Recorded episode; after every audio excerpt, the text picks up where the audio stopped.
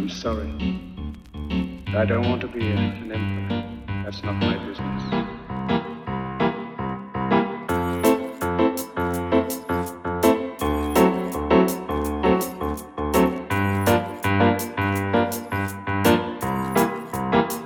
Bonjour, je suis très heureux d'être avec vous pour ce premier Ciné Club consacré à la maladie mentale et au film de Vero Kratzborn, La forêt de mon père. Ce film est extrêmement intéressant pour débuter, je l'espère, une longue série de Ciné Club à venir. En France, environ 13% de la population est atteinte de psychose, de bipolarité, de dépression, d'addiction ou d'autres maladies mentales. Dans le monde, un quart de la population aurait un trouble mental. Parallèlement, ces personnes ayant des troubles mentaux sont aussi des parents ou ont de la famille. Pas de statistiques là-dessus, mais rappelons aujourd'hui, les prises en charge en France se font à 85% en ambulatoire, c'est-à-dire au domicile, ou plus simplement lorsque la personne touchée par une maladie mentale est chez elle. La forêt de mon père nous offre plusieurs angles de vue sur la maladie mentale, sur le malade, sur la femme du malade et sur l'enfant du malade. L'association cinéma et maladie mentale a souvent un résultat plutôt choquant, voire stigmatisant. Vous verrez, dans ce film, ce n'est pas le cas. Le spectateur voit la maladie mentale au travers des yeux d'une ado, Gina, la fille de Jimmy. Il est atteint d'un épisode psychotique. Nous avons alors un regard davantage empathique pour mieux comprendre ces maladies. Dans ce podcast, nous parlerons de la réalisatrice Vero Kratzborn, puis nous aborderons les personnages sous différents angles. Et pour terminer, j'ai sélectionné quatre scènes afin d'éclairer cette souffrance qui peut impacter la maladie mentale sur le patient et sa famille. Bienvenue au Ciné Club. Tu vois, la forêt, c'est comme la mer. Faut savoir nager Exactement. Ouais, ouais, doucement, doucement, doucement. Pas d'accident. Attention. Voilà. Non, non, non, non, donne pas de coups. Laissez les enfants, j'arrive pas à me concentrer. C'est moi. Prenez tout ce que vous voulez. On n'a qu'à tout laisser ici. Ils verront pas. Attendez-moi dehors, les enfants. On va rentrer par la forêt. Lâchez-le C'est grave. C'est un début d'épisode psychotique. Il a besoin de soins. Vous devez penser à vous, à vos enfants. C'est juste pour quelques jours. Tu l'as fait enfermer, c'est ça la vérité. Mais qu'est-ce que tu crois? Tu crois que c'est facile pour moi? Vous êtes tous tarés ou euh, c'est juste votre père? Tu crois comme papa.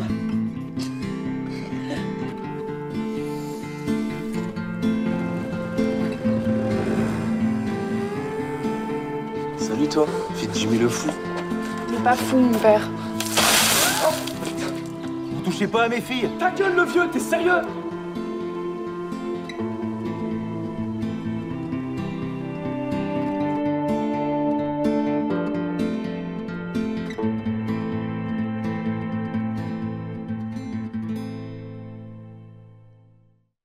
Vero Kratzborn est une réalisatrice belge.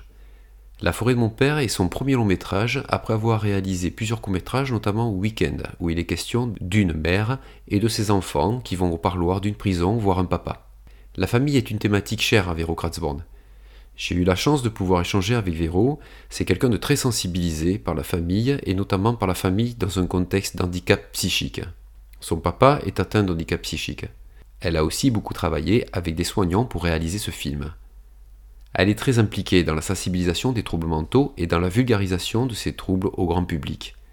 Elle est surtout très sensibilisée au fait que l'on s'occupe peu des familles qui vivent autour de cet handicap psychique et pour qui la normalité c'est parfois la folie. Pourquoi il t'a viré, papa? Parce que j'ai sauvé un chat. On peut parler d'autre chose, s'il vous plaît? Il peut pas t'avoir viré parce que t'as sauvé un chat. Tu me crois pas? J'étais en train d'élaguer, comme tous les jours. Ça veut dire quoi, la guille Euh, c'est s'occuper des arbres. Oui et non. Oui ou non? Non. Donc, j'étais dans un frêne, un fraxinus à 25 mètres de haut. Et là, devant moi, sur une branche, qu'est-ce que je vois?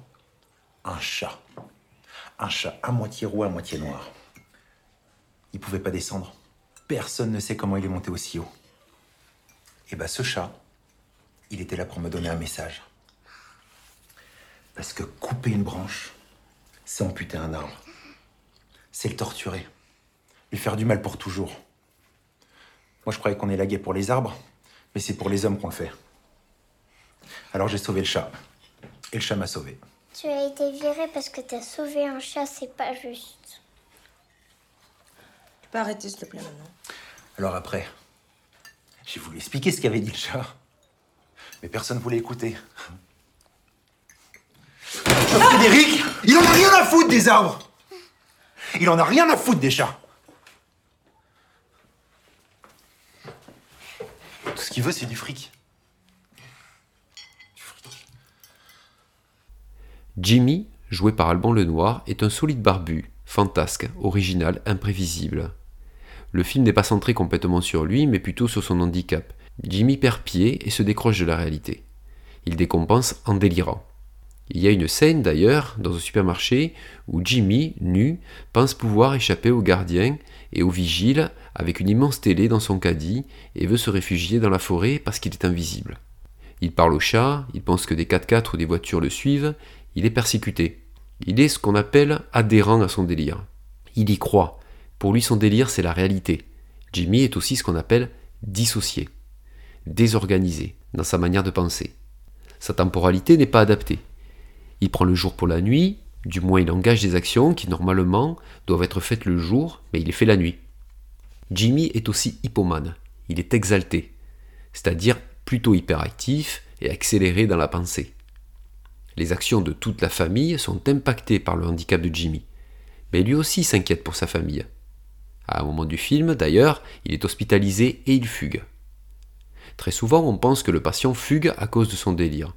Mais là, Jimmy fugue pour retrouver sa famille, parce qu'il veut retrouver sa place de père. Jimmy est un personnage qui peut nous faire rire, nous faire peur. C'est aussi quelqu'un de malade. Il n'est pas observant au traitement et fait plutôt confiance à ce que le chat semble lui dire. Gina est jouée par Léonie Souchot, jeune actrice superbe dans le film.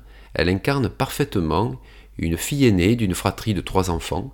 On parlera d'ailleurs du frère et de la sœur tout à l'heure. Elle est éveillée, lucide. Elle est protectrice mais aussi parentifiée, c'est-à-dire qu'elle prend le rôle du parent pour protéger son frère et sa sœur de la folie de leur papa. Elle est perdue dans son questionnement, car elle est très souvent en colère et aime son père en même temps. Elle cherche à comprendre ce qui se passe avec lui. Son papa est hospitalisé, personne ne lui explique, elle n'a pas le droit d'aller le voir, elle n'a pas le droit de lui donner des affaires propres. Gina est donc révoltée. Elle cherche constamment à comprendre mais elle est surtout inquiète pour son père car elle l'aime. J'imagine que personne n'a jamais vu de chat à moitié roi, à moitié noir. Il s'est échappé. Le personnage de Carole, la femme de Jimmy, est joué par Ludivine Sagnier. Carole est aimante, mais elle est dans le déni. Le déni est son mécanisme de défense. Elle doit faire le deuil de ce mari, solide, costaud, fantasque, original, mais qui parpille avec la réalité. Elle doit faire le deuil et passer à l'acceptation. Vous êtes tous tarés ou euh, c'est juste votre père?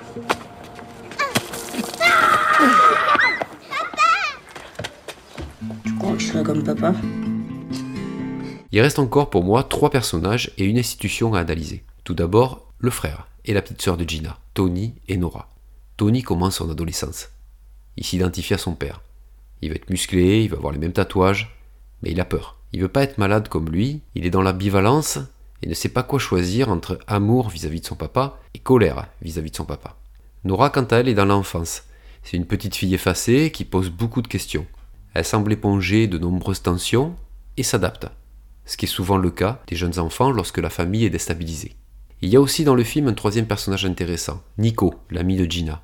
Nico, je le trouve intéressant parce que l'on peut vraiment le mettre en parallèle avec les soignants. Nico est un jeune adulte et dans sa posture, il est soignant. Il s'implique vis-à-vis de Gina. Il s'intéresse, il n'a pas peur, il régule. On l'aperçoit soigne un pigeon placé dans une cage et il explique à Gina pourquoi il le maintient dans sa cage. Lorsque Gina s'y intéresse, Nico lui répond qu'il ne faut pas le stresser, sinon il ne va pas guérir. Gina est alors rassurée par Nico. Je voulais aussi parler des soignants, perçus plutôt sous l'angle institutionnel, à travers les murs de l'hôpital, où on y devine l'enfermement. Dans le film, les soignants contiennent la crise et ne donnent pas d'explication. Ils sont robotisés en quelque sorte. Il faut les laisser faire leur travail car ils ont des consignes, notamment pour les visites. qui ne sont pas autorisés au-dessous de 15 ans. La famille de Ginny ne peut pas lui donner des affaires propres car les soignants lui font comprendre qu'il n'en a pas besoin. Dans le film, les soignants s'occupent de Jimmy. Ils le soignent, mais ils ne s'occupent pas de l'entourage. Les explications données sont très pauvres. Les enfants sont vraiment très inquiets et cherchent à comprendre l'hospitalisation de leur papa. Cette vision de l'institution soignante est malheureusement proche de la réalité. Le manque d'information est la première raison évoquée par les familles des patients hospitalisés à l'égard de la psychiatrie comme une critique. Je vous propose maintenant de nous concentrer sur quatre moments du film qui me semblent hyper intéressants en termes d'éclairage. Plus qu'une scène, une thématique, la forêt, celle de mon père. Pourquoi Vero Krasborn a souhaité utiliser la forêt tout au long du film? La forêt est omniprésente dans ce film. Elle est à la fois refuge, protectrice, ressource, libératrice. C'est là que le film démarre, c'est là que ça commence, en famille, en hauteur, dans les arbres. C'est là aussi que ça se termine, avec la chaleur et le réconfort de Dico au milieu des bois. La forêt est aussi angoissante, oppressante, on s'y perd. D'ailleurs, c'est là que Gina fugue et c'est là que Jimmy va se réfugier. Jimmy y oublie ses enfants. La forêt nourrit le délire de Jimmy. On va passer par la forêt, je suis invisible, on me verra plus. On s'y perd comme dans son inconscient. C'est aussi un lieu d'introspection. La forêt est le berceau de l'imagination et elle est à la fois très réelle. Laissez les enfants, j'arrive pas à me concentrer. Une seconde scène m'a interpellé, la scène de la machine à laver. Cette scène est vraiment géniale. Cette machine à laver démontée au milieu du salon, elle est complètement déstructurée par Jimmy, et c'est exactement le reflet de l'état de sa pensée. On retrouve là quelque chose de très proche de la désorganisation. Pourquoi? Cette scène nous montre que l'état psychique de Jimmy est en panne, bloqué, désorganisé, déstructuré, pas à sa place, tout comme cette machine à laver au milieu du salon. Vero Kratzborn explique qu'elle-même a été témoin des actions de son papa, pouvant être démarrées à des moments complètement décalés du moment où il faudrait le faire, sans jamais être terminées. Je vous en ai parlé tout à l'heure, la scène du pigeon est pour moi une scène importante du film. Elle fait un parallèle entre Jimmy et un pigeon blessé. Le pigeon a une aile cassée, Nico le soigne. Le pigeon est un voyageur, là où il est vulnérable, Nico le met sous contrainte. La contrainte devient alors un soin nécessaire. Effectivement, le pigeon a besoin de sa cage et de son isolement temporaire pour être rassuré le temps qu'il se répare. La contrainte est un passage obligé pour Jimmy. Gina a du mal à comprendre cela. Elle veut libérer son père, mais elle est impuissante. On voit dans cette scène que Gina libère le pigeon de sa cage, un peu comme la symbolique de vouloir libérer son père. C'est toute la problématique vécue du côté des familles. Ne pas accepter parfois de passer par l'isolement pour pouvoir soigner son proche, tout comme le pigeon. Jimmy a besoin d'être mis au calme pour se réparer. L'esprit et le psychisme de l'homme doivent être aussi mis au calme pour se réparer. Mais cela n'excuse pas et n'explique pas pourquoi les familles doivent faire face à un mur de silence. Allez! Allez! Allez! Allez! Allez! Allez! Allez! Allez! Ouais! Bravo, chérie. Ceinture.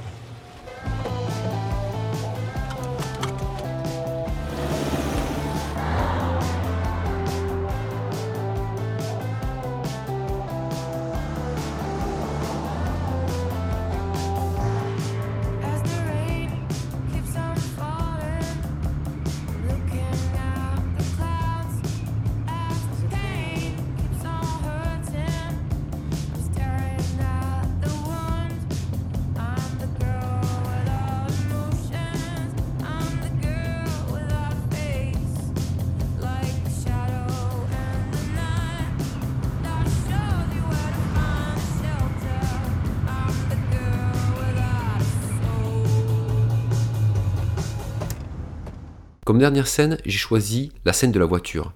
On va tous mourir et ce sera très beau, dit Jimmy. Elle est super forte cette phrase, surtout lorsqu'il appuie sur l'accélérateur. Vero Krasborn explique que c'est une scène qu'elle aurait pu vivre elle-même. Jimmy est à la limite du passage à l'acte. Ce terme de passage à l'acte fait partie du vocabulaire de la psy. La scène commence quand Jimmy propose des vacances d'une famille normale. C'est un mot très important, ce mot normal. Parce que pour lui, je pense qu'il ne veut rien dire. Mais c'est un mot qu'il entend partout et qui lui donne un repère. Il doit devenir normal, mais dans la voiture, il prend conscience qu'il n'est pas ce père normal. C'est insupportable. C'est insupportable finalement de ne pas être un père normal. Mais c'est insupportable d'être séparé fois de plus de ses enfants. La réalité le fait certainement trop souffrir. Donc il envisage une autre réalité, une réalité délirante dans laquelle ils pourraient être tous unis, toute leur vie, et même jusque dans la mort. Bien évidemment, cette scène nous fait excessivement peur, mais pour vous rassurer, attention, je vais spolier le film. Carol et Gina ramènent Jimmy à la réalité en chantant une chanson qui agit probablement comme un souvenir, un souvenir commun, qui permet à Jimmy petit à petit de revenir dans cette réalité et de passer à côté du drame. Rappelons tout de même que les faits divers graves, où la maladie mentale est impliquée, ne correspondent qu'à 1% des faits divers. La maladie mentale est invisible. Elle ne montre pas de sang, ne montre pas de fracture à la radio et ne se diagnostique pas avec des examens complémentaires comme un scanner. Ce n'est donc pas une maladie comme les autres, et pourtant elle touche des gens comme tout le monde. Dans ce film réalisé par Vero Grasborn, cette maladie est une affaire d'adultes. Mais elle est aussi une affaire d'enfants qui souffrent et qui ne comprennent pas. La souffrance de cette famille, mais aussi celle du patient qui s'inquiète pour sa famille, viennent très souvent du manque d'explications que les soignants pourraient apporter. C'est d'ailleurs une des choses qui remonte le plus souvent lorsqu'on interroge des familles. On ne nous explique pas, et pourtant il semble nécessaire, pour mettre un patient sur pied, pour l'apaiser, pour le stabiliser, de s'occuper et de travailler avec cette famille.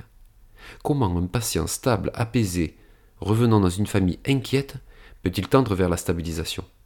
Heureusement, cette problématique est maintenant de plus en plus prise en compte par les soignants.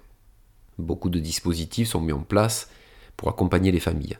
Ils ne cessent de progresser et c'est tant mieux, et ceci malgré des moyens et des volontés politiques souvent timides. Voilà, ce premier Ciné Club est terminé, je vous remercie d'être allé jusqu'au bout et de m'avoir écouté. Si ce premier opus vous a plu, je vous encourage largement à le partager sur les réseaux mondiaux, des podcasts, YouTube et compagnie, ou sinon le liker tout simplement et en parler à vos amis. Je vous donne rendez-vous au prochain Ciné Club, et rappelez-vous que tout ceci est une vision subjective mais assumée de ma part, qui je l'espère vous a intéressé. Merci et à très vite. Bye bye